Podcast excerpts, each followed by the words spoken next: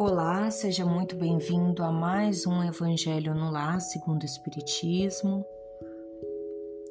E hoje nós vamos falar sobre a perda de pessoas amadas e mortes prematuras. Não se esqueça de colocar um jarro com água ao seu lado, para que no final dessa reunião a água seja fluidificada e que você possa oferecer essa água aos demais familiares. Estudar o Evangelho à luz da doutrina espírita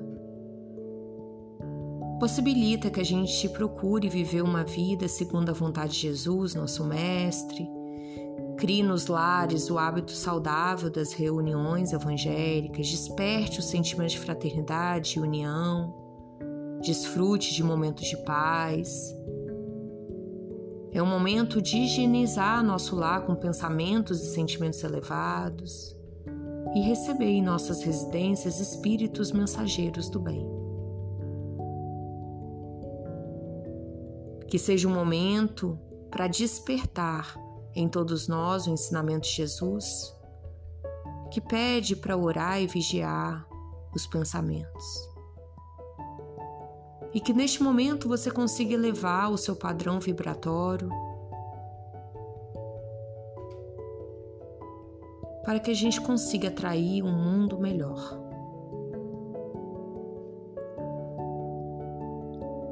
Neste momento, faça uma oração, eleve seu pensamento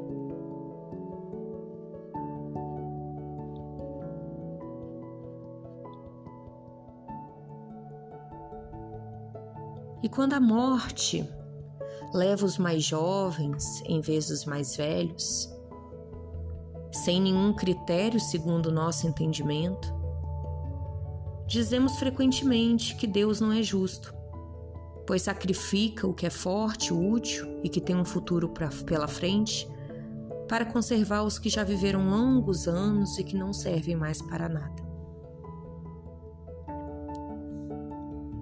E Deus parte o coração de uma mãe ao levar a criança que fazia toda a sua alegria. Quantas e quantas vezes escutamos isso?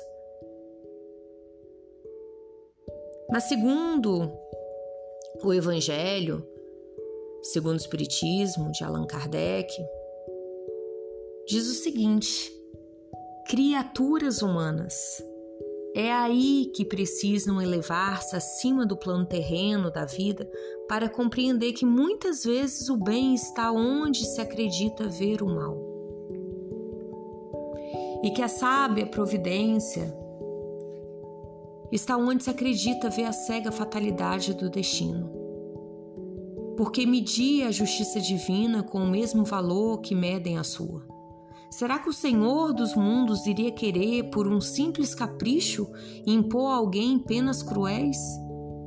Nada se faz sem um objetivo inteligente e tudo o que acontece tem a sua razão de ser.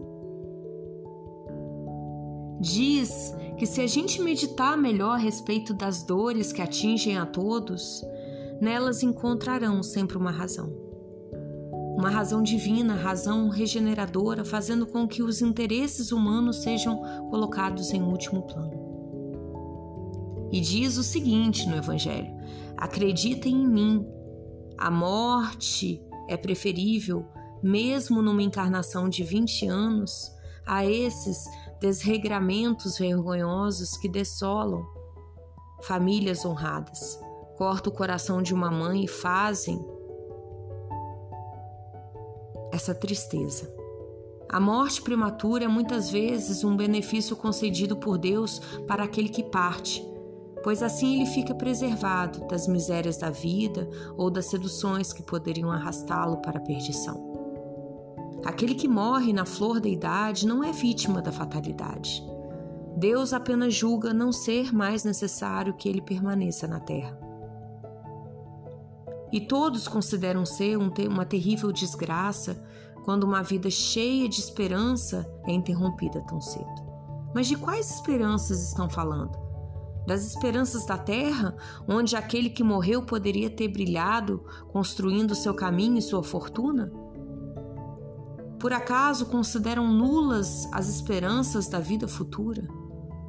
Preferem as ilusões da vida passageira que levam na terra? Acham que é mais importante ter uma posição entre os homens do que entre os espíritos felizes? E diz o seguinte: alegrem-se em vez de se lamentarem, quando Deus retirar um de seus filhos desse vale de misérias. Não será egoísmo querer que ele permaneça aqui sofrendo junto com os que ainda precisam ficar? Porque essa dor se concebe entre aqueles que não têm fé e que veem na morte uma separação eterna. Porém, os espíritas sabem que a alma vive melhor quando está livre de seu corpo físico.